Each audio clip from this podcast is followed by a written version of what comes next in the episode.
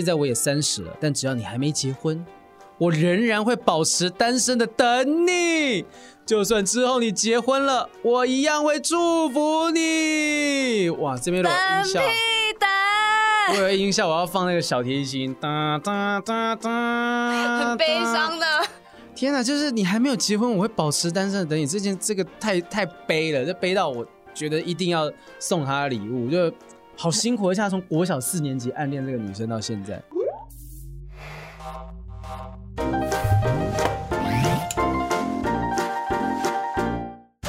Hello，欢迎收听不正常爱情研究中心。好，我们回到棚内的第二集了。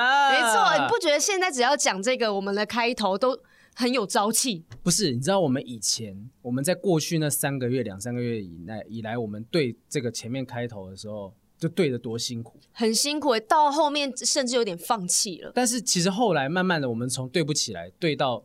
一半对起来，对，一半对起来。然后刚才对我们这样面对面在对，多轻松啊！好听哎、欸，超好听！不正常爱情研究中心，你看多多配，他 这个整完全给我们任何情况就是不正常爱情 研究。你看，你看，没有对到，跟你没有默契哎、欸。不是我们，我们这太久没有来到棚内再录了哈。你觉得，你觉得有没有什么恍如隔世，有觉得不熟悉的地方？我们刚录完一集，哎、欸，什么叫做不习惯的地方？我们连摄影棚的。装潢都改变了，怎么不？哎、欸，这如果我家阿雄来这边，已经抓爆，猫抓板，墙壁超好抓的。但是因为你看时间有过了多久，嗯、就是这么的久，然后连这边的装潢都大大改装。对啊，那现在其实大家慢慢开始恢复正常。我我昨天晚上才做快筛，就确定自己没有状况，这样是是是，就变成说大家的生活都变成是，哎，你可能要工作，你就要做快筛等等。但是慢慢恢复到一个正常运作的状态之下。终于可以跟大家用比较没有那个视讯，会有一些奇奇楚楚的声音啊。对，但是因为哎，那你我跟豪平呢，是我们两个人都告诉对方说，豪平，我陪你一起等到疫苗啊，我们都还没打疫苗，对，我们两个都还没有打疫苗，怎么样都排不到哎。你不是每天都去抢残剂吗？抢不到，我早上八点起床。你抢了多久都抢不到，我抢不到。只要他那个那个，例如说台大医院，或者是我们家附近的几间医院诊所什么的，你八点钟起床，我从八点半开始在准备 stand by，然后东西填好，我按下去九点整那个瞬间，我看着格林威治天文台的那个时间报时，按下去直接抢完。就当天你可能就只有你家网速是不 OK，我换成光世代了，那已经不是网速问题了，那是人太多，真的太多，太多人在抢了，而且。而且其实可怕之处是在于说，你今天就算我是必须要隔天、后天都没有工作，我才敢去抢，因为万一我抢到，我很有可能打完之后，我就会需要放疫苗假。哦，焦哥直接帮自己放假啦。对，因为那时候红师刚打完，嗯、他是抢残剂的，红师是抢残剂，嗯、他就他的症状非常的严重，他就是说，因为网络上有人说，就打完之后可能像被卡车碾过的那种感觉，嗯，他真的就是这个感觉。他高烧到快四十度，好像三天。我每次都对这个形容感到非常疑惑。你怎么？你有被卡车撞过吗？被卡车撞过的人，你怎么知道？你有办法活下来？告诉我啊，对这个感觉是怎样？就是谁谁被卡车撞过？你就你以为被卡车撞过，真的被卡车撞过的人才叫不出声来。就是。非常非常痛的意思，所以我我知道是说头痛或是全身酸痛，或者发冷发热啊、嗯、这样子。嗯、对，我觉得这个就反正就慢慢等吧，说不定到时候呃有新的疫苗进来，可能副作用比较低一点点。嗯、要不然我随时一个月要有空两三天在那边想说啊，如果等到的时候可以去打。但是你会害怕这些副作用吗？我觉得还好。我也不会怕、欸，因为我只要知道我不会到最坏的状况，就是血栓，嗯嗯，嗯就是会死掉的状况。如果我知道我不会死，嗯、其实那些症状我都不会害怕、欸。因为我，而且其实因为现在是你你你在家的话，男朋友可以照顾你嘛，或者你家人可以照顾你嘛。那我现在在外面租屋，如果我一个人住的话，我爸妈是绝对不会放心我一个人去打完疫苗之后在家里等那个症状的。就是但现在有室友。就室友还有办法，就我还是可以呼救。我们的隔音没有到非常好，所以我就说说哦，什么他们可能会来看看状况是怎么样。好可怕！对，哎、欸，我最近看一部戏叫做《若是一个人》，那是杰，对，就是那个孙可芳小小豆吗？对对对，小豆他他主演的那部戏里面就有叫做你敢不敢一个人去动手术？你敢吗？你敢一个人去动手术吗？我我敢一个人去动手术啊，可是我会觉得很可怜呢、欸。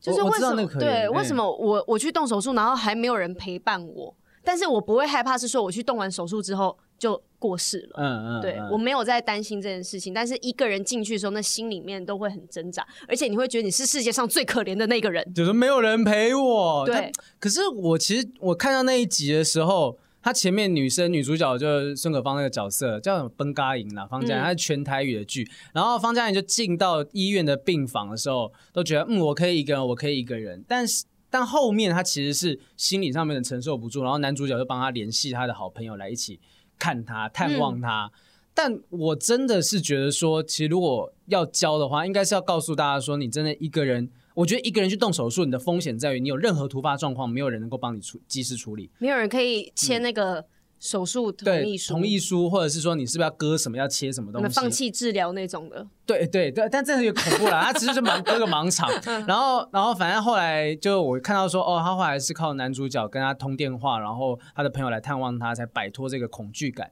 我觉得有点可惜，其实我很想知道说，一个人动手术，我要怎么样才会是。放心的、安心的、不害怕的状况，你去试试看啊！我想你去试，你去试，我想你去死啊！试试看。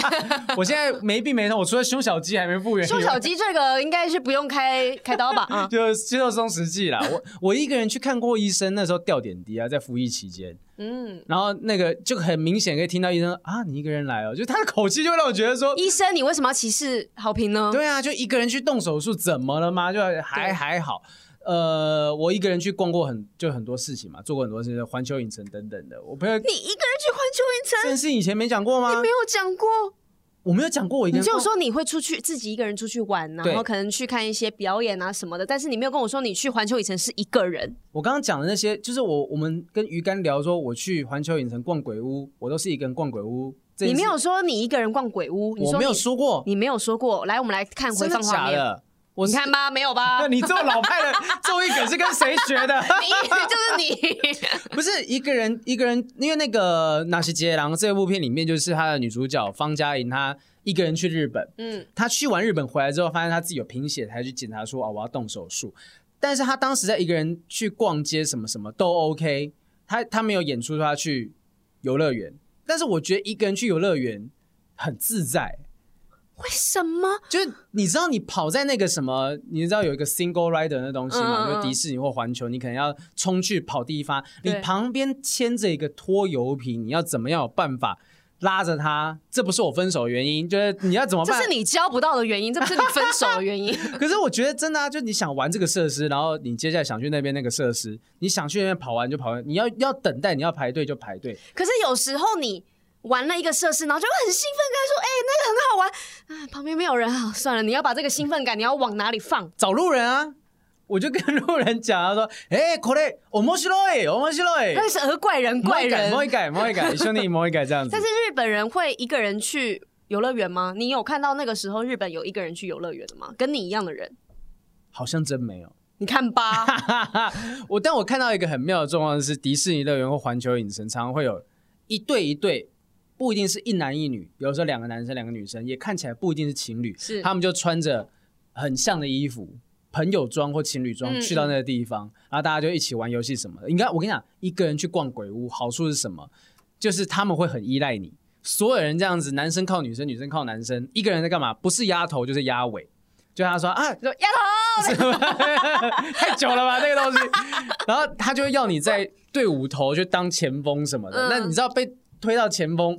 你要展现出很帅气，你不能怕。然后说、嗯、啊，来就不来就不要鬼啊这样子，啊这样假装没被吓到。对，他看不到你表情，你完全可以不用担心你的丑态尽出。所以我觉得一个人逛鬼屋还行，就至少那东西你不会，你不用需要在你另外一半面前去展现出很害怕而且很很大胆的感觉。可是如果你被吓到你。有旁边人可以依偎啊，你们可以互相依靠扶持，然后有共同的被吓的回忆。啊，我就找不到人一起去了，连朋友都没有，你没有朋友？不是那时候，我记得那时候万圣节，然后我一 po 出说我人在日本环球影城，像是 Eason 啊、李毅呀、啊，他们就会在底下留言写说啊，一个人去都不揪的什么的。我常常看到这种留言，那我都会想说，那可是我真的揪你，要说没空，那到时候还是我得要自己去，或者是我得要。依照你们的行程，当然跟朋友玩是一回事，可是，在游乐园这种，哎，这个时间点有空了，然后我们赶快过去什么的，我觉得对我来讲比较自在。哦，所以那你不能坏掉了？你坏掉了，你已经习惯一个人了。我我现在已经没有办法一个人去那个日本环球影城，基本上我们无法出国嘛，对，我们不能去那些地方。但是就是我还是常常会可能一个下午或假日的时候，午后就一个人去啊。我跟你讲，今天我带这本书，就是我一个人在那边逛古书店找到的东西。你带了一本什么很奇怪的书？哎，你先想，谁会带另一半去逛古书店？不一定啊，搞不好那女生她就是有兴趣啊。像我就蛮有兴趣，我想说你都可以挖到这种奇怪的宝，那我是不是也可以在里面看到一些我从从来没看过的东西？呃，对我，我之前就是我前任的时候，一开始会很愿意陪我去走一些奇奇怪怪的景点。我们去日本有去逛一个叫做流汗阿弥陀，我我讲过这件事吗？他就是一个，石像。对，他一尊那个阿弥陀佛的像，呃，他听说就是几十年会流汗一次，每一次流汗就是有日本要发生大灾难，所以当神户大地震，然后还有以前什么京都大火之类的，他都有流汗，他都有流汗，所以他那个佛像旁边就挂一条毛巾，真的，我那时候去了就挂一条毛巾，然后我就跟我前女友讲说，哎，我们想我想要去看看这间这个佛像，他说好好没问题，到那个地方才发现这个佛像位在一大片墓地的正中央。马阿波的正中央，好可怕哦！所以佛像没流汗，我都流汗。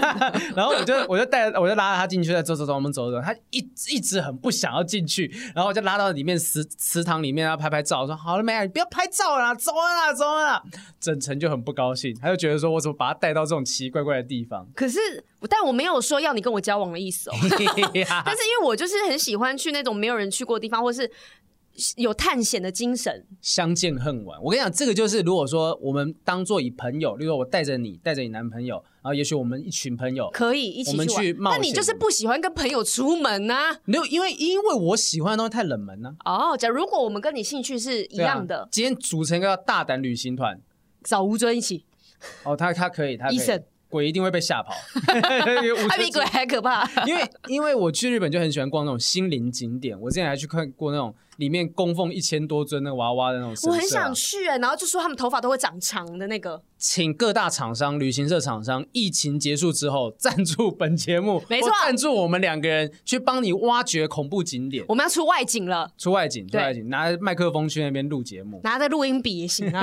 对啊，很酷哎、欸。你知道日本那时候京都有很多那种。鬼地方，京都是人家讲说是平安京，就是阴阳交错之处，嗯、所以里面有呃，它有藏在那种巷弄里面有一口井，然后那口井，哎，这个其实很符合节目主题，就那口井是听说你喝一口那个井，它就帮你切断所有的坏的烂桃花，你不能喝。我我现在就是有桃花就好，对，是不是？不是不是，因为艺人最需要桃花，不管是好桃花、烂、哦、桃花，你就是需要桃花。但是你只要斩了这个，你的演艺事业就会受挫。你知道他那个可以拿来下毒，他他真的有这样的说法，就是说你今天就是捞一口那个井的井水，然后给你，例如说，例如说我喜欢你，然后我就偷偷给你喝，你就会跟你现任断掉。那可是你现在干了，他那个那个井现在封起来。真的，真的，真的被大家吸干了，是不是都拿去做法了？就你说捞到干掉了，一人一瓢水，太的没有了。他那地方，他那地方真的藏在民宅之中，就是因为已经太多人困扰，所以那个民宅人就是中间有一个小巷子，你就门口就会写着“铁轮之井户”，铁轮之井，就是你去京都你可以搜寻这个点，是真的有一个 Google Map 有一个点叫铁轮之井户，可是它现在已经干了，而且你也不能随便进去。那你有进？你那个时候可以进去吗？我那时候，我那时候自己一个人去，那我也没有我，因为它干了，我也不怕去喝到什么东西啊。对啊，对啊，对。所以我，我我是觉得说这种地方就是我很喜欢去看，因为它就藏身在日本的很多巷弄角落，一些奇奇怪怪的东西。对。哎，我们上一集有在讲那个什么，你讲一个日本节目。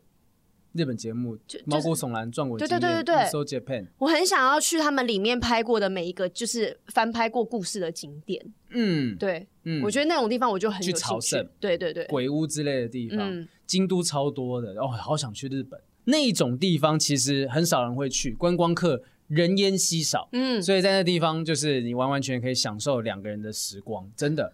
一个人确定是两个人吗？一个人也行，一个人也行。好，回到这本书。好，今天我们简单的讲一下为什么我要特别把这本书带来，因为这本书很特别，在古书店，它叫《万事不求人》。它的书皮本来就是这样吗？我觉得它是烂掉了，然后这旧书店的老板就帮他粘了一个新的书皮，因为这很明显是自己写上去的、啊。对，因为他这样子帮他再重新弄一个书皮之后，他看起来更诡异。你知道我们在做这种题目哈，找出这种奇书的那个单元，我们之前不是聊了一本讲渣男的书吗？对啊，对。然后黄大千他们也做一集，哎，学必学，没有学啦，他的书就摆在那地方，而且他们完全不在怕，他们没有在怕，直接讲出书名。你上次也不小心说出来了，我是至少在播出过好好几集，大家自己去猜。反正就是那本书，他们也探讨。我直接找一本，你们不可能找到第二本这本书。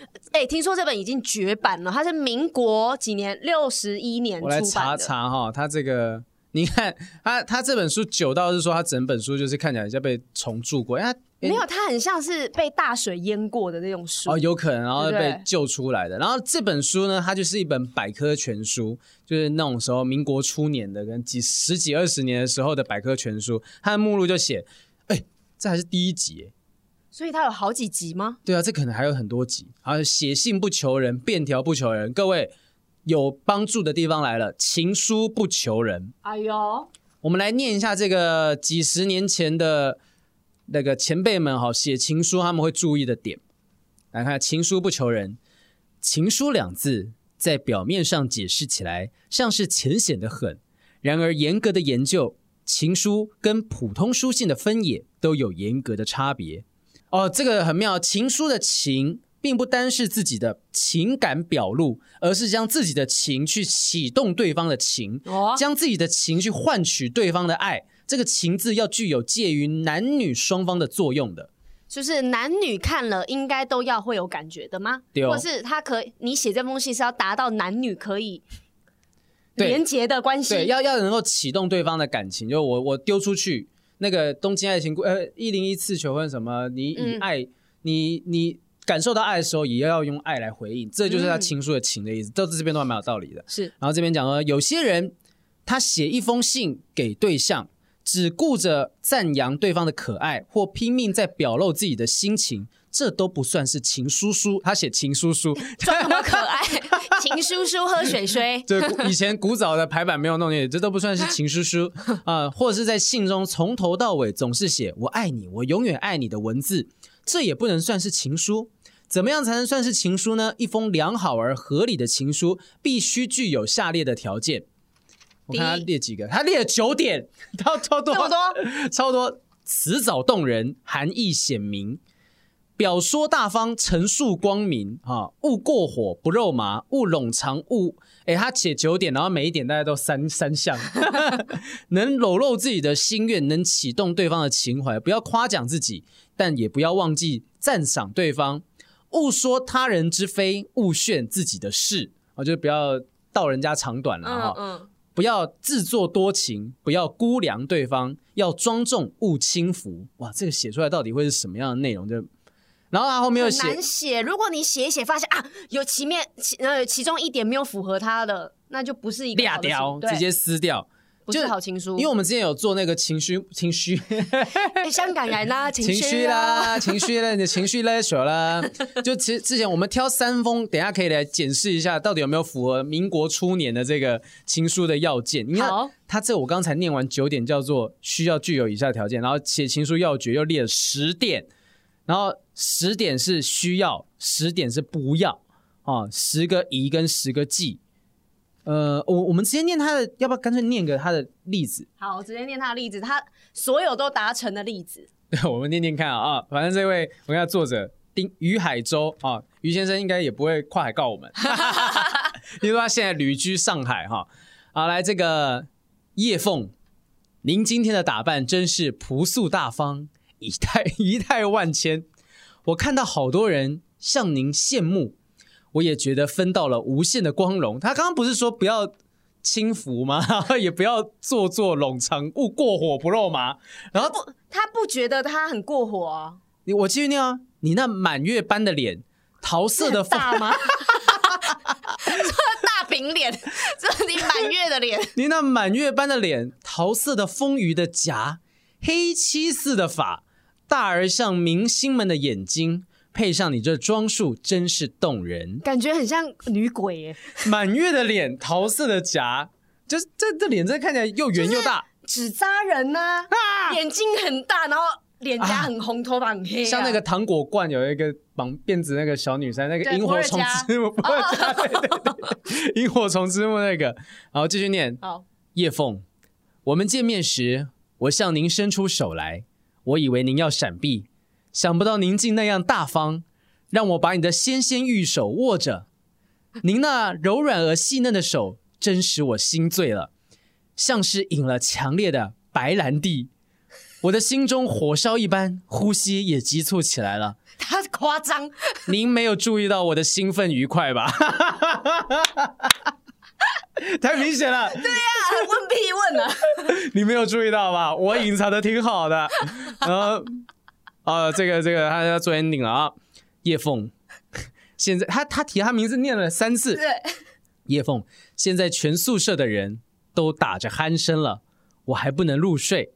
因为鼾声太吵，没有，他没有这样写。太思念他了。只是您的倩影和今天的一切经过，在我脑海中如马一样跑转着。您那极强的女性的活泼的呃破获的力量，至今还使我的血脉很兴奋的跳着。您是否也有一样的感觉？祝甜蜜的安睡。哈哈哈，承达于十四日深夜。看你，你觉得这个这个情书是有办法在现代用得着的吗？他他要挑动，他刚才说情书的定义就是你可以要挑动对方的情嘛。啊，我没被他挑动到啊，我很想笑哎、欸。现代来看的话，就是它里面什么纤纤玉手，我觉得您没有注意到我的兴奋愉快，他一直用您，很礼貌，他没有用你这个字哦，他是用您的歉意，您的歉意。他是跟长辈告白吗？他没有没有，就就就女性哦，他有回信呢啊。他有回信哦，这边叶凤有回回信了。好。叶凤写了什么？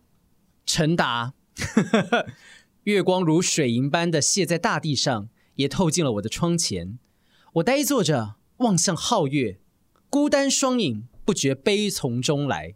想起父母和弟弟，还有亲戚朋友，不知他们的生死怎样。哦，开始就是这感觉上很有历史的感觉，像那个那个叫《倾城之恋》哦。对对对对。哦假如还活着，生活不知是如何的苦。寄予明月，可不可以带我望望我的年迈父母啊？我是不是真的在看那个啊？那个、那个、那个、那个《暗恋桃花源》，很像那个剧情。遐想是遐想，现实是现实。承蒙您不离不弃的长赐教研，使我心灵上得到无限的安慰。我是把您当做老师和兄长一般的看待。发卡了。老师卡，他拒绝他，而且他其实从头到尾都没有表表露过男生对他的爱意的回应。对，他没有回应他啊，所以这其实是失败的案例嘛？因为 您的来信好客气，使我不知如何回答你才好。他直接讲出来了，他说你在写什么鬼东西？哇，这两位不知道现在还活着吗？啊，这个好了，文字真的太可恶，就此住好，还把文字当时太吵这件事情写。Oh my god！然后他这一下一段下一个章节的名字叫“心甘情愿做哥哥”，已经被拒绝了吗？我把他又在回信了是吗？对，他写说：“凤妹，如果不嫌弃我这样的傻哥哥，我一定做您寂寞的伴侣。我们虽然不能天天相聚在一起，在纸上谈谈也是好的。自从我和你通信后，看书的心情也没有了，每天脑海里只是你的影子。您不会怪我吧？”我想，只要您给我鼓励和勇气，什么都能做成功的。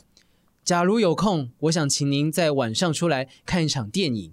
我们找一个地方畅快的聊聊，请告诉我时间，或者礼拜天更好。祝快乐，礼拜天更好。哇，他这个这个全部念完就不知道，因为他一路他的我念他的章节标题：兴奋的失眠，太愉快，太幸福了，全身沸腾的热情。最后面。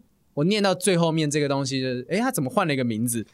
到后面变成他发现这个人不接受，那我跟另外一个人讲。我写这信的时候的愉快心情真是难以形容，我的全身泼腾着一种强烈的热情，这热情使我时常微笑，对着镜中自己微笑。我有时竟想跳跃狂歌，这种不寻常的愉快，我自己也感觉有些奇怪。海波，你不会笑我吧？祝您也愉快甜蜜。所以这个人从凤妹变海波了。对，他就收集了很多情书的案例啦。哈。他其实我觉得那个年代就是把情感用一种很压抑的方式去做表达。嗯，但是应该说，我见到面我不会，我没有办法对你说，哎，雨山，我对你的热情要满出来，我不会这样对你讲。对，可是我写在纸纸上，就因为我我觉得说，可能如果我纸上已经看不到人了，嗯，我再压抑下来，我就没有办法让你感受到我的情。所以他的文字要特别的浮夸，对，反而文字要用力。好像他这边。这边其实你看他这边讲的东西是讲说玫玫瑰的花瓣曾经吸引着我的灵魂，情的弦情的音都赶不上您的动人。这其实还蛮还蛮蛮浪漫蛮好听的这句话。对，然后不知道为什么念这个就很很自然，用那种很民国初年在看《情深深雨蒙蒙》的时候会用的。对耶对耶，它这什么很有年代感，书环书环这些东西，其实那个年代可能真的是会把一些。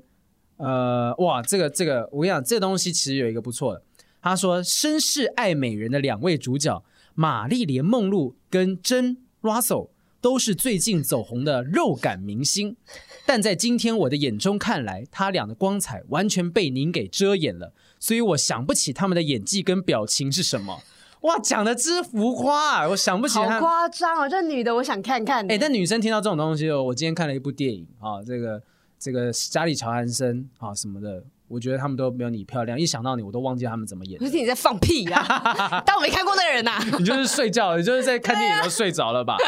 对啊，他也有自己讲说，这也许形容的过分了，但是我今天的真情实感，相信你一定会相信的。就当年的人，就是见了面，他可能无法表达太多他们的那个情欲，太露骨的情绪，不能在当面讲。对，反而就在底下，因为他这一章很妙哈，这章结束之后叫诉讼不求人，就是 觉得自己他们民事要被告，民事诉讼不求人，然后就是离婚调解申请状怎么写？这也太夸张了，情书没有中间，他直接给你结束 嘞。对，后面就是诉讼的部分了，很妙。但，但是。你听他这样讲完，还有他解释的例子之后，你有学到了什么吗？逻辑是对的，就是逻辑是说，哎，你可能真的是要恭维对方，然后把你的热情，你要有具体说“我爱你”，我不能只讲“我爱你”，我为我怎么样爱你，就是我爱你爱到我看这些电影的时候，其他女性的美，其他女性的性感，我都不放在眼里。他不能太直白的表达爱，你要用有比较级，对叙述的，对我才会的，才会让对方真的觉得说，哦，原来你这么爱我。嗯，但那个年代的词藻跟现代我们在用的词藻会不太一样。那个年代可能用用一些说啊玫瑰的芳香什么的东西，但现代可能讲说哦我爱你，就像是我们之前写情书的嘛，对对对啊这种什么苹果咬一口什么的，你会爱上我。对对对，这种这种类似这样子的东西。所以这本书找不到，我们有机会多念一下，它里面还有好多东西。它里面有些什么预测地震法，哎，很实用。你现在可以教大家吗？我念念看哦。他说，试着去观察那种河川湖泊的沟壑之中，就是它的那种沟槽里面，如果有蒸汽产生，离地震也不远了。我是哪来那么多闲时间，每天在那看有没有气泡上来啊？他说，离地震已不远矣了，就可能底下有发生一些什么。哎，他这个真的写的很夸张，使人不免法。死人，死人没有死人睡不着的方法。死人，我我就念几个，但是我不会把它全部念完。他说以什么，他就配了一个配方，然后以少数弹，以少许弹入对方的棉被里面，躺在其中的人一定苦苦如针刺。中夜不能安眠。什么东西弹进去？就他这里的配方，我不能讲啊，万一你们都去试干什么啊？这里面就有奇怪的配方，哦、这个都是很奇怪的，像草药店才会找到的东西。嗯、然后以少许弹入对方背内，而且里面还有那种做法的过程呢。指人出血法，这这个其实很妙，但是他也有教很正常的教游泳，教很正常的一本书，就是什么东西都教啦，哈，教你怎么样跳舞。对，有有礼仪啊！刚才有看到这个礼仪不求人，跳舞不求人。我讲礼仪好了，因为礼仪里面有讲到说男女之间的交往的礼仪。好啊，礼仪的部分我看到哪一页？两百三十四页。光是这一本你要聊一整集都有机会，但我们毕竟聊他关于说爱情的东西啊。呃，夜深送回家，深夜里你护送女友回家时，一定要送到家门，等她安然入室，然后再行离去。如果时间已晚，即使女生邀请入房略坐片刻，你应该拒绝。屁啦！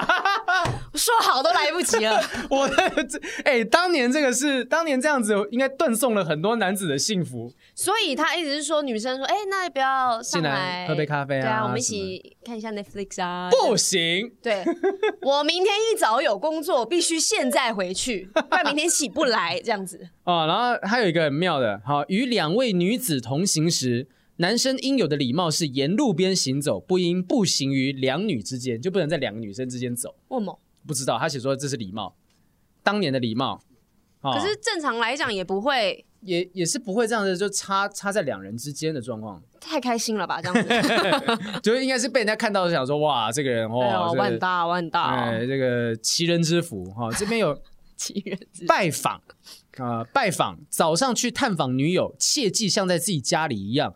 啊、呃，不拘礼节，即使在会客穿四角裤，对对，就不你你去女友家，你除非真的很熟啦啊、呃，即使在会客厅，也不可以离开你的帽子。我不知道为什么要强调帽子，哎、欸，对啊，即使在客厅，你的帽子要一定要放在手边，马上就可以戴上，就可以走，赶快逃跑这样。好，舞会，舞会这也有点意思。呃，舞会如果在家庭派对当中，你没有期待女伴，应该请主人为你暗中物色。切忌冒失向陌生女性邀舞，跳舞时不能讲话，不可以随便跳奇怪的花步，不要前后摇晃身体，不要用力拉或紧捏她的手，这会令人误会你是粗鲁的汉子。粗鲁的汉子。当以当年的那个礼仪上面确实是这样子哈。好，我们最后讲这个东西，礼品送礼啊，送礼。记得我们第一集还是第二集就聊过，说我们怎么样送礼物哈。对，送男人的礼。跟女人的礼又不一样，衣料可以相同，但是差异上，男人可以穿西装、领带、袜子、皮鞋，用的有钢笔、手表。至于女人的礼品，高贵的有钻戒、珠链、金镯之类，普通的有高跟鞋、丝袜、胭脂、口红、香水等化妆用品。看起来跟现在还是没什么差别。对啊，不是这还要你教吗？对啊，这里面就写了很多这种东西啊，克服社交的羞怯。吐槽看看有什么东西？哎。如果有一个壮胆的、壮胆的克服害羞方法，假呃，他说参加集会，你必须在心理上面建立一种愉快的观念，不要考虑场合的大小、宾客的多少，这样子就会把你跟别人之间的铁幕打破。关键就是这个愉快的观念，我要怎么建立？对，我刚才就在想说，所以是我要很开心吗？先要哎，他这个有点意思，在大庭广众之中。鼓起勇气参与小群人的谈话集团，但这不是要你口若悬河的高谈阔论，静静的听，等待机会，有请你发表意见的时候再开口。这个时间，因为你专注在倾听，你至少可以忘掉一半羞涩。Oh, 其实这个感觉上有道理哦。对，你不用在一个团体中马上融入，嗯、或者是表现的很。突出，但是你就默默的，嗯，然后总会有人家注意到你，让你讲话的机机会。然后因因为你在专心听的关系，你会忘记掉自己来参加这个 party 的害羞紧张。哦，就我自己一个人来啊，很尴尬啊，这种。对对对对对，哎，其实这个是有点道理。我们以后节目上面就是时不时可以念几招，就是上面我们发现有意思的。好，就他这本书，虽然前面那个什么有人邀请你进房间，say no，这件事应该有很多男生是无法接受的。但，但是我们可以来看看，就是以过去的观念跟现在有没有什么差别？好，好，我们把情书那页翻开来检视一下。好，但但是但是这不并不代表说我们会取笑大家的情书，因为毕竟我觉得其实那时候我跟雨珊，你那时候在看的时候，你用什么样的标准在选出大家写的好的情书？我觉得应该是。他把他的情感描绘的有多细腻，嗯，对，因为我们不知道他的对象，可是我们却要跟他有一样的感受。嗯、那我在看这个文字的时候，我能不能感受到他的爱慕？哎、欸，在看的时候心心会很揪哎、欸，对，因为他都不是那种呃，就是很大规模什么山无痕天地。什么与乃敢与君绝这种东西，就是山无人天，山无人，就就那个山都已经没有棱角了嘛，哈，就不是那种很壮大的爱情故事，可就是那种小小的、淡淡的、有点悲伤的，就让人觉得，哎呀，哎，看完三呃，看五十几篇吧，我记得全部投稿五十几篇，那心情是有点不太好。我觉得心情不好，重点是因为你不会，嗯、大部分写给我们人，他们的感情好像都没有这么的顺利，对他们都是在。哭诉一些事情，看得不顺利的，你心情会揪；然后看到顺利的，你又看人家放闪不爽。没有，我就觉得如果顺利的人，我发现他们写的都比较浅显。啊，然后而且其实蛮容易可以感觉出来，他们真的很开心。对，我们今天选了三篇哈，先念，我们之后会慢慢念。好，首先第一位是文文。好，文文啊、呃，你念好了。好，我念。爱上一个不可能在一起的人，想你的时候心会好痛，嗯、但又要忍住不去想你。打扰你，只能偷偷看着你的社交媒体去了解你现在的生活。很多感情不是想在一起就能在一起的，有很多原因困扰着，所以很多原本相爱的两个人却要被迫分开。我们都会遇到这样一个人，他点亮了我们的青春。带给了我们感动，让你沉溺在前所未有的幸福当中。嗯、幸运让我遇见最好的人，可惜却不能到最后。我不难过，只要你记得我笑容。嗯、这是一个歌词吧？有的人再好，终究也只是我们生命中的过客。我们的生命中总有新的人来，也总有旧的人走。我们心里明白，他们无法陪伴自己走到最后，但到了交叉口，心中难免隐隐作痛。但是有的人终究不是属于你。这种文章就是当你可能就是失恋或告白失败，你会在脸书上面就忍不住写一些这样的东西。你祈祷有一些人当事人看到会懂，但是其他人可能看不懂，就说啊，你怎么了？发生什么事情？有时候常会这样子，你会想要写一些文字是无病 呻吟的话。呃，当然他可能有病，但这样讲也很奇怪，就是他可能有有状况、有情绪想要发泄，但你会希望你写出来的东西。只有当事人看得懂、读得懂你的想法，对。然后其他人最好其他人不懂啊，看过就按个赞什么就算了。可是我觉得他这个应该是已经失恋过后，已经有。嗯，有点承认这件事，他接受这件事情，才能写出这一篇。嗯。对啊，就是我们都会遇到这样一个人，他点亮了我们的青春，带给我们感动，然后就离开了啊。新的人来，旧的人走。是这个之前有一首歌，就是 For Good，我们应该好像我有聊过吧？就是那个 Weekend 里面的一一段一一首歌，他就讲说，有一些人就是来到你的生命当中，教给我们一些课程，然后就离开了。嗯，那其实他就是在阐述这样子的心境，就有些人他是无法陪伴你走到最后的。那但是分手就是一开始，你知道这段感情，友情也好，亲情也好，爱情也好，你知道他走不到最后，但是在交叉口要分别的时候，你还是会舍不得。是，嗯，有相处过后，都还是会有有感情在的话，都会舍不得啦。对对对，哎、欸，我觉得那个镜头这样拍下，我很像那个第四台在在在解签那个时候，啊，就借陈小姐啦，哈，啊，我的建议你哈，这七三空空七三空空，不是你也穿黄色，然后呢，书这本。奇怪的书也是黄色。你那个，哎、欸，你那个眼镜借我，眼镜借我。好，你眼镜借我，然后我看戴戴不戴得下。哎，这啊，哎、欸、啊，这七三空空。你要戴鼻梁，要戴很像一下。哎，七三空空，七三空空哦。啊，这条签哦，送给你，希望讲你啊，今仔日吼，你把那个山药啊，还有这。呃，茶叶哈，三碗水煮成一碗，回去喝掉之后就正常健康。哎、欸，现在呃，在在听 podcast 的人可以赶快到 YouTube 下看一下，你真的很像一个 五十岁老头、欸。我刚看起来像那个五十岁也太老，我这头发谁五十岁会弄这头发？五十岁人不能留烫一个以豪头吗？也有可能，刘以豪五十岁还是长这个状态。对 对对，好，这个文文的故事，然后他的情书，我们两个都选上。您当时是被哪一段哪一句话给感动？还记得吗？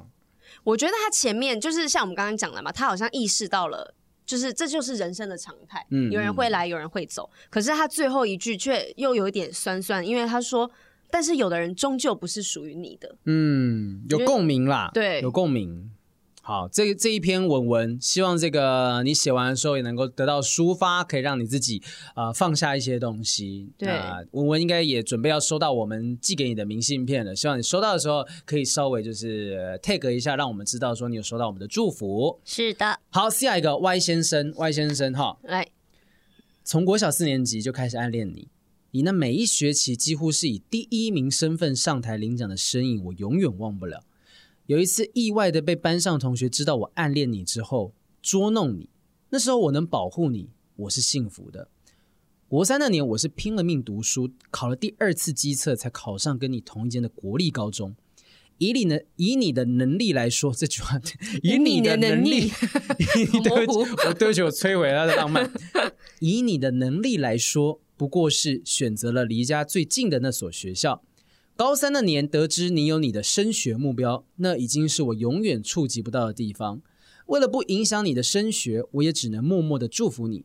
直到大学期间，哎，我突然发现这一篇我们是念过，有吗？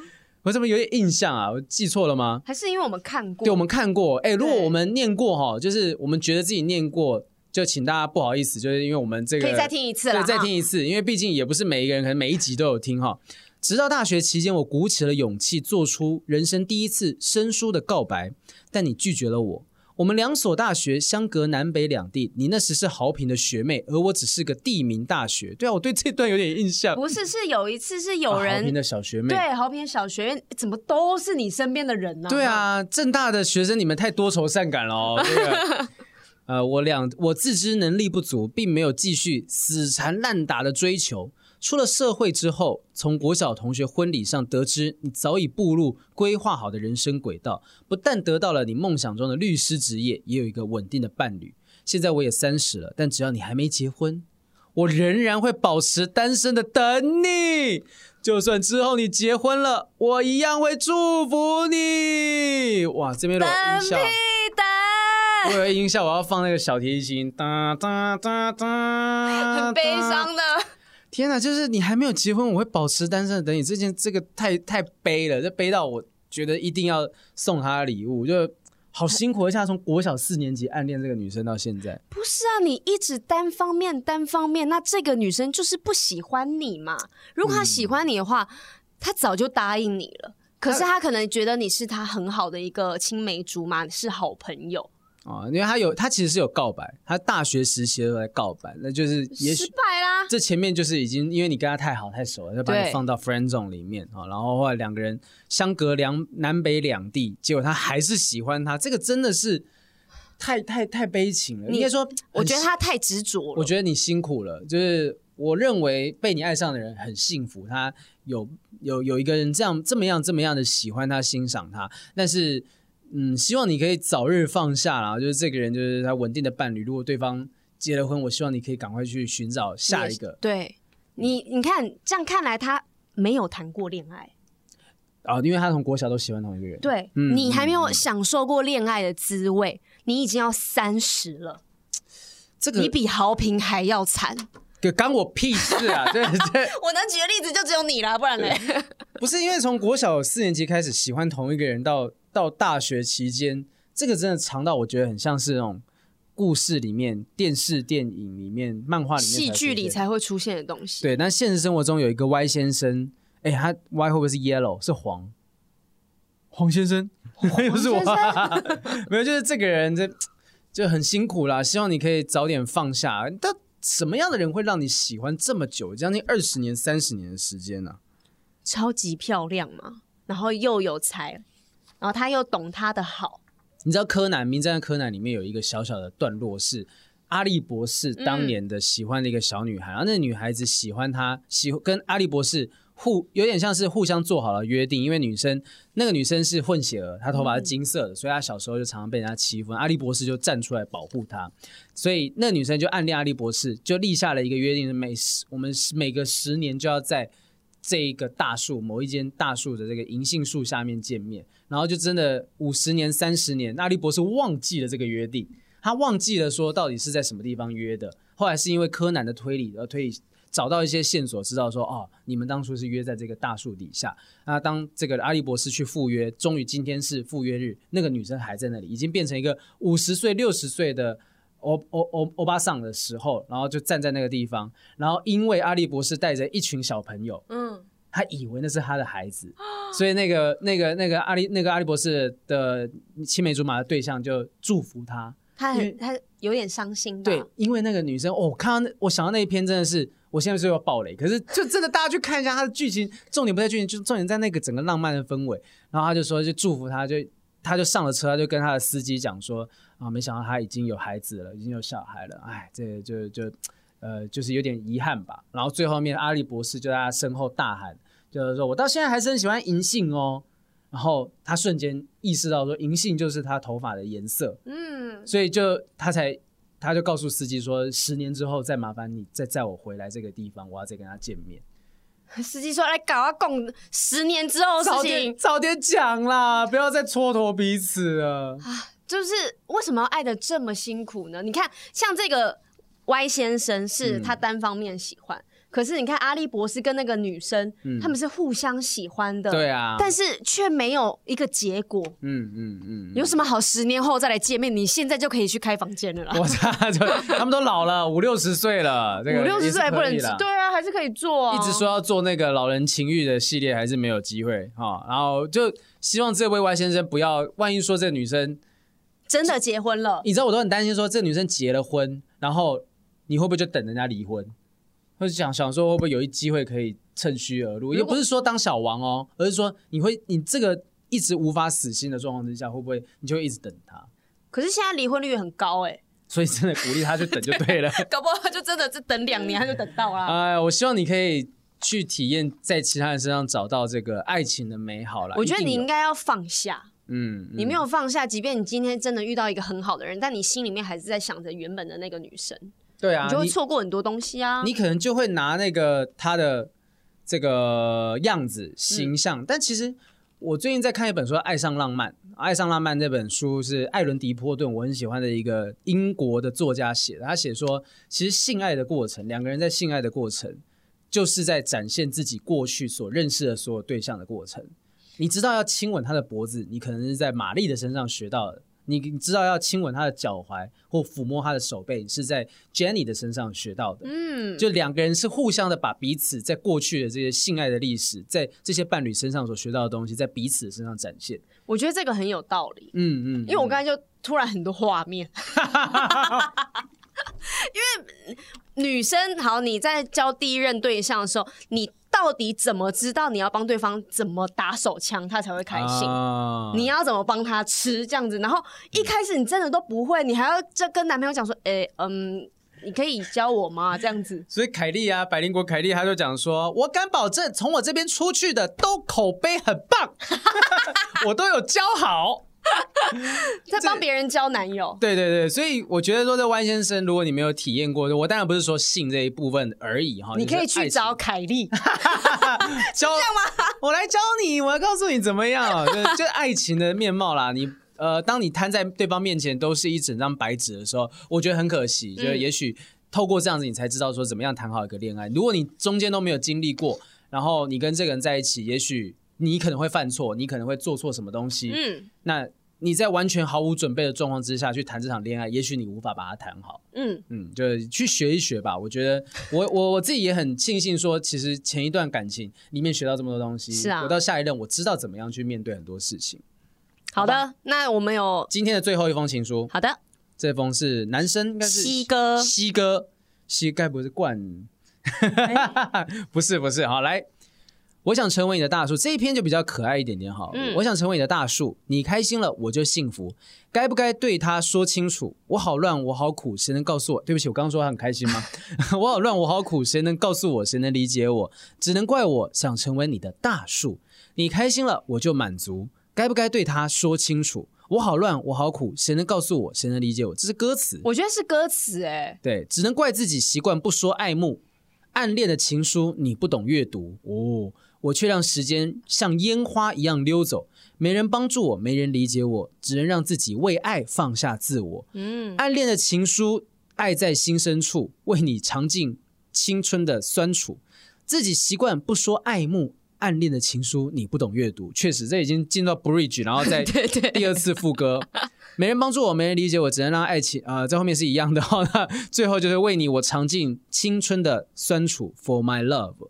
呃，我觉得他这个应该是没有一个投诉对象，他是创作文，就是他在创作一段歌词。嗯，但他的有一句话我，我我认为是有感觉，只能让自己为爱放下自我。就是很多人在爱情里面是没有自我的，我为了你，嗯，我去猜测你喜欢什么东西，然后变成你想要的样子。嗯，呃，刚好爱上浪漫，就是这这本书刚好那有一章节，就是刚好在这阵子在看嘛哈，还有一章节就是女生跟着男朋友还有她的朋友一起去。歌剧院看一场歌剧，嗯、他看的是《等待果陀》，非常深奥。嗯，所以深奥，大家走出来的时候呢，没有人敢率先发表对这部戏的感想。女生就会想说：“我如果我现在讲说这部片好看，你们万一觉得不好看，你们会觉得我是怪咖。嗯、如果我批评这部剧，结果你们觉得这部片的艺术含量很高，那怎么办？我要怎么样才能知道？我要如何才能够达做达成功是你会喜欢的答案？”然后最后面他就听到那个男男生他男朋友讲说，这部片的艺术涵养非常的高，讲讲讲讲讲讲讲，然后这女生原本看不懂不喜欢，也逼着自己喜欢了。他说讲着讲着，我突然觉得这个作家写的真好。可是这不是他第一时间的感觉啊！可是因为会不会是他一开始没看懂，但经过他解释之后，他就听懂了，发现哦，我懂了，那我了解里面的意思，所以我觉得好看。你们真的会觉得说，就是看不懂一个电影，觉得它难看，然后有人解释懂了之后，瞬间那个电影会在你的心目中的印象是好的吗？如果我再看一次，我听他讲讲完之后，嗯、我再看一次，我就会觉得它是好的。嗯，对，但通常很少人这样，因为女生都会。更小灯秀气啊，就是你就说我觉得这个怎么样怎么样，然后男生说最好是啊，里面其实在讲什么什么什么，就好啊，你最懂啊，都你看就好啦，你最厉害嘛，只有你吧。啊，只有你们是这样子吧？我没有看过太凶了吧？对啊，因为因为像那个，就是我们前这上一周跟鱼那个鱼竿嘛聊那个，我昨天见到鬼，我是小时候看不懂，是我长大之后我有了理解之后看懂了，觉得这部片很好看。对，可是这个状况是说我在一样的知识水平之下，是我看这部片两次，第一次看不懂，第二次我经过别人说明之后看懂，那会不会这个别人说明它的影响？让别人呃，我会觉得说，其实它的好看是来自于你的说明，而不是来自于这部片我第一时间的。我的观点被这个人解释而影响了，那就不是原本我自己想要表达的东西。对啊，因为可能你想要表达的东西就是好难看哦。对对对，然后你因为你怕让对方不高兴，或者说出一个不正确的答案，所以。你不敢讲，你隐瞒自己的想法，嗯、甚至你逼自己去说啊，哦，我觉得这部片也不错啊什么的。明达小编一直点头，他一直他就是失去自我的人呐、啊。哦，就是哎、欸，这种东西就是，就是说跟老板哈，老板包场看电影，然后所有人一群一百个人、两百个人，那老板就是啊，这个今天这个导演是我好朋友啊，然后支持一下。你根本不敢在脸书上面说这部电影不好看，然后一出来想说怎么办？浪费我两个小时，真的很难看。老板就说好看吗？好看吗？好。好看，好看这个你也点头如捣蒜。这间这间公司的老板请你看过几次电影？你昧着良心说过多少的话啊？对啊，所以就是你看，在为爱，在爱里面，你会放下自我，会隐瞒自我啦。这个东西是我觉得是有共鸣的。我当时会选，其实就是这样的一句话，嗯，然后就觉得确实是在爱里面，有些人会放下自我，然后没有人能够理解他，他一直重重复我好乱，我好苦，谁能告诉我，谁能理解我？就虽然说是一直不断重复，反而是这种重复的感觉，有一种陷入一种无间道哈，在无间地狱当中，嗯、你在这种无法表达自己的无间地狱当中不断的轮回。就你你想要问的问题也得不到解答，因为没有人懂你，嗯、那你就只能自己一直想，一直想，一直想，所以最后就可能变成一个很悲观的结局。因为那个很久以前有一个歌手叫陈宝莲，然后我刚好看到酸酸在分享他的那那个歌，他有一首歌叫《结婚》。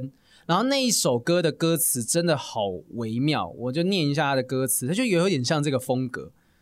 结婚的歌词，呃，这个怎么突然间找不到？陈宝莲金氏作品《结婚》，你找一下，我这边还有一个信要念。好，你来念个信。好，土豪平，嗯，没错，我就是来告白的。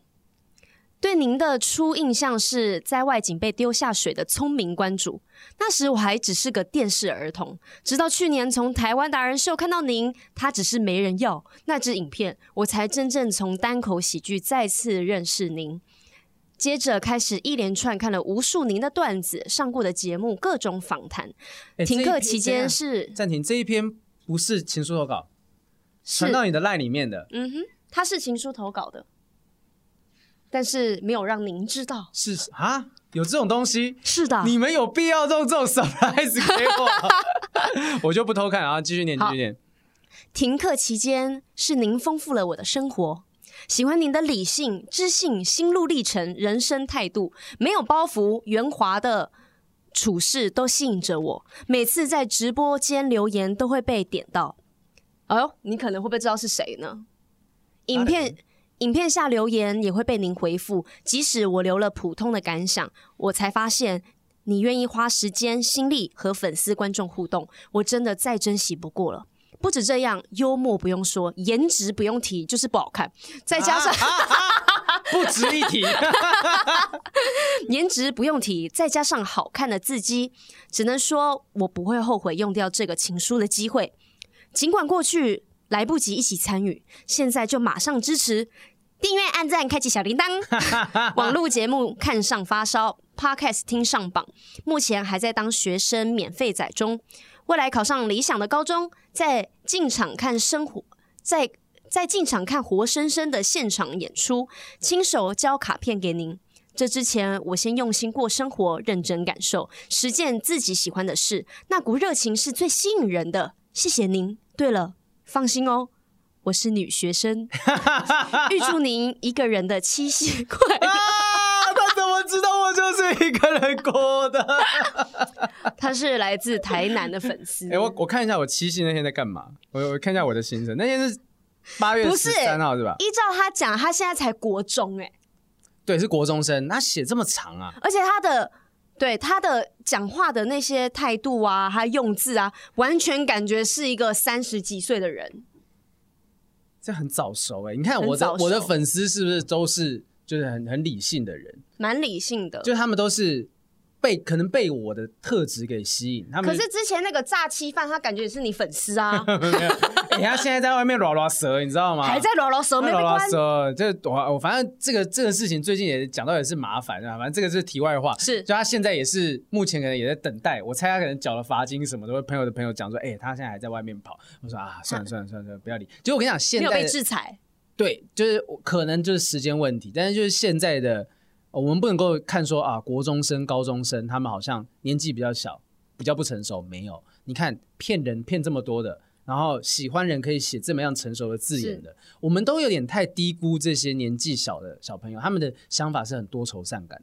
没有，因为现在的资讯跟我们小时候接受的资讯跟教育都是完全不一样的。嗯，他们现在是完全资讯是透明的，你想要学什么，想要碰什么都可以，不是像我们以前一定要去学校上课才能接触到这些知识。那你可以在自己充实自己状况下，那他们这样子就会很早熟啊。嗯哼，脑袋可以灌输很多东西啊。对啊，哎，这个我觉得你可以认识一下。这个是他。传到你手机还是他们传给你的？他们传给我的。哦，那可惜，我本来想看一下。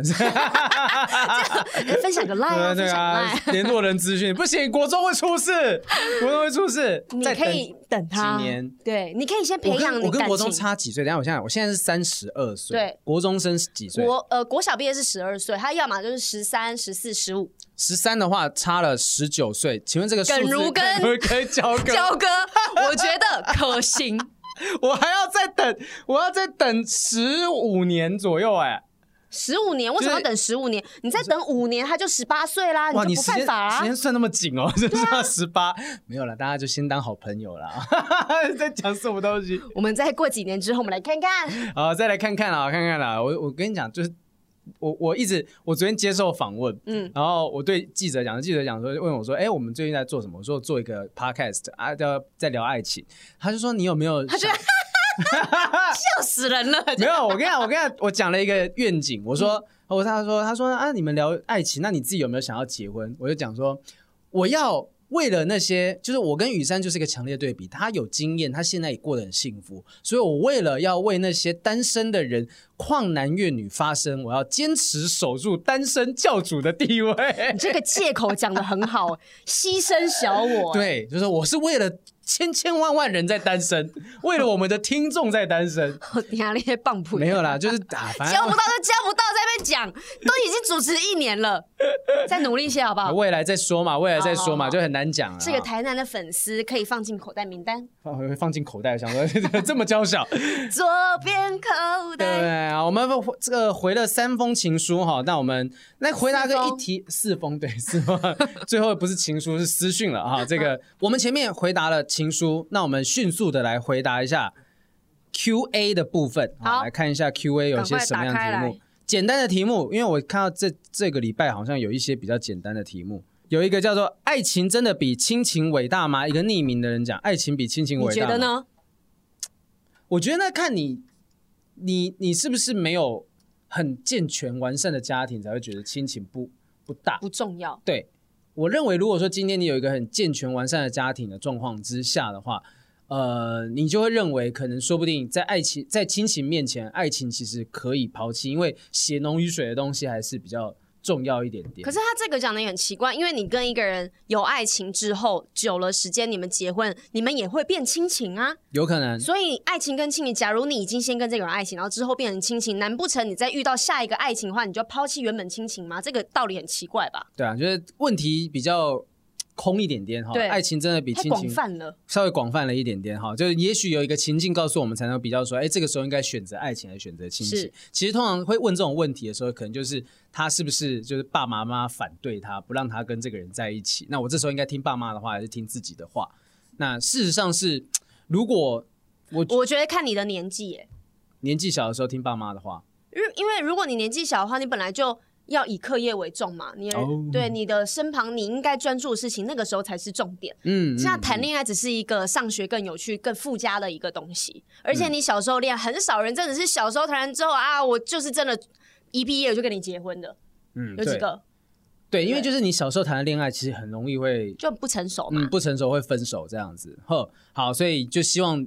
你没有遇到这样子的困境，然后你问这个问题可能是遇到困境。嗯、这边短短的跟有好，这是灿情哈，这个在忏悔，跟有好感的朋友在一起了，因为看到对方传的自拍照感到反感，突然惊觉不够喜欢，三天就分手了。只是觉得他自拍照很丑，很丑。然后说怎么会有人拍这种东西？还有人在比手指爱心，就说太那个落伍了，这样太怂。LKK，你才怂嘞。讲各种怂的话，所以他们之前是应该是有见过面了吧？有可能，有可能，对，然后这边这一题的话，就是他刚刚就是忏悔啊，我觉得我们不用太给太多。这题比较长，我迅速的念一下。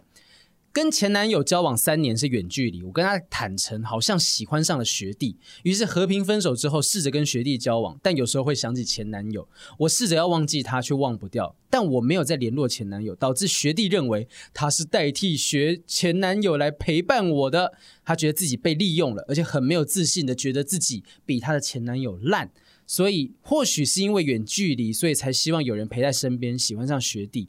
日久生情，每天腻在一起之后，我也越来越爱上学弟，但他最后还是不相信我，所以我们在一起三个月就分手了。嗯，我很难过，他甚至骂我婊子，这样真的是婊子吗？我现在该怎么办？我觉得我很不应该，或许我太快跟学弟交往了，还是我跟学弟只是新鲜感，而不应该跟交往三年的前男友分手呢？他现在就是两个都没有了，对，前男友没有了，学弟也没有了，我该怎么办？但是他跟。学弟是住在同一个地方，跟前男友是远距离这样子，嗯嗯，就是比较碰不到这个学学，就是他的前男友啦。嗯。那我就觉得你学弟是你不够喜欢，就是所以你在嘴嘴中才会一天到晚提到前男友啊。他已经，他其实我觉得他自己回答了自己的问题啊，就是他就是因为远距离的关系，日久生情嘛，学弟在身边，今天可以不是这个学弟，也许别人陪你，你也会喜欢上那个人，嗯嗯。所以这种感觉是当呃久了之后，你会发现说习惯，嗯，因为她跟她前男友在一起的时候，前男友在远远的地方，她灵魂有个洞，那这个洞她需要去补，所以她找需要有人来填他的洞，然后她就找了这个学弟跟她在一起，可是她后来又跟这个前男友分手，所以这个洞不存在了，她没有这个困境了，没有需要找人来填满这个洞的必要性了，所以。当下他可能慢慢的发现，也许他在生活当中没有让这个学弟感受到那个感觉。就你嘴巴上说爱，嗯、但其实你没有让别人感受到爱，因为他是说，嗯、他之后我发现他越来越爱学弟，但是人家没有感受到啊，那就没有用啊。嗯、他是说学弟骂他婊子吗？对，学弟骂他婊子，就觉得说你到现在还在想前男友，所以他三个月他就跟他分手了。可是我觉得这不叫婊子、欸，嗯，因为人都很多人是照着感觉走的，而且她有跟前男友提分手吧？她她有提，而且是和平分手。那只是说他们在一起的这段过程当中，她忘不掉前男友。那她的学弟可能怎么样发现了这件事情？例如说，他有写日记，或者例如说。他就像你一样说梦话，然后叫前男友的名字。我没有，我不会叫前男友的名字。你不要讲，就像你一样，只听到这集的人会觉得我前面是不是爆料了什么东西？就有可能是，例如说他都会带他去什么地方玩啊？哦，曾经一起带过那个前男友去的地方。对，然后那个旅咖啡店老板说：“哎、欸，今天哎、欸、那个谁谁谁没有来啊？什么的？”就前男友的名字啊，你带我来你们约会过的地方。也许这种小地方啦，要不然要不然好好的学。在台北市很容易这样子哎，能去的地方就那一些。就台南的话就很多地方嘛，就比较比较分散一点点。所以可能的状况就是他都让这个学弟感受到了自己并不被爱着，并不被爱，就是自己是被、哦、自己是可能被当成替代品是。那我觉得，就像我刚刚前面讲了，我说两个人的性爱过程本来就是把你过去所学到的东西。我跟我的前任在一起所知道好吃的地方、好玩的地方，我也想要跟这个人分享，因为那是已经变成是我生活的一部分。嗯，我觉得这个学弟自己没想开，然后他自己很介意那个前男友啦。嗯嗯，我以前想过啊，就是我我跟我前女友去北头泡温泉，嗯，然后我前女友就推荐某一间温泉饭店。那我说你怎么知道这间温泉饭店？他说我们之前去都会在这里啊。然后这时候我就问，我还记得我那时候问张立东跟杨森达，嗯，我说哎、欸、怎么办？我们要去泡温泉，然后他去的那个温泉饭店是他跟他前男友去过的地方，我觉得很棒。对，他们都这样讲，他们说把那个记忆洗成是你们两个的记忆，对，就在那边给他难以忘怀的，就是什么兴奋的体验。把这个记忆压过去，你就自然会、啊、呃，这个东西就变成是你们自己的东西了。是啊，所以我觉得这样很好啊。所以我会建议啦，就是说，如果这个学弟啊，呃，将来你可能听到这一段，假设你是有在听这个节目的学弟，有听过这个东西，赶快放下这样子的执着，觉得说一切都要从零开始，重新开始做体验，在下一段感情的时候，你就接受，那就是他的一部分，那已经成为他的一部分。然后这个跟他分手的这个女生呢、啊，哈，这个名字叫你的脚趾头发。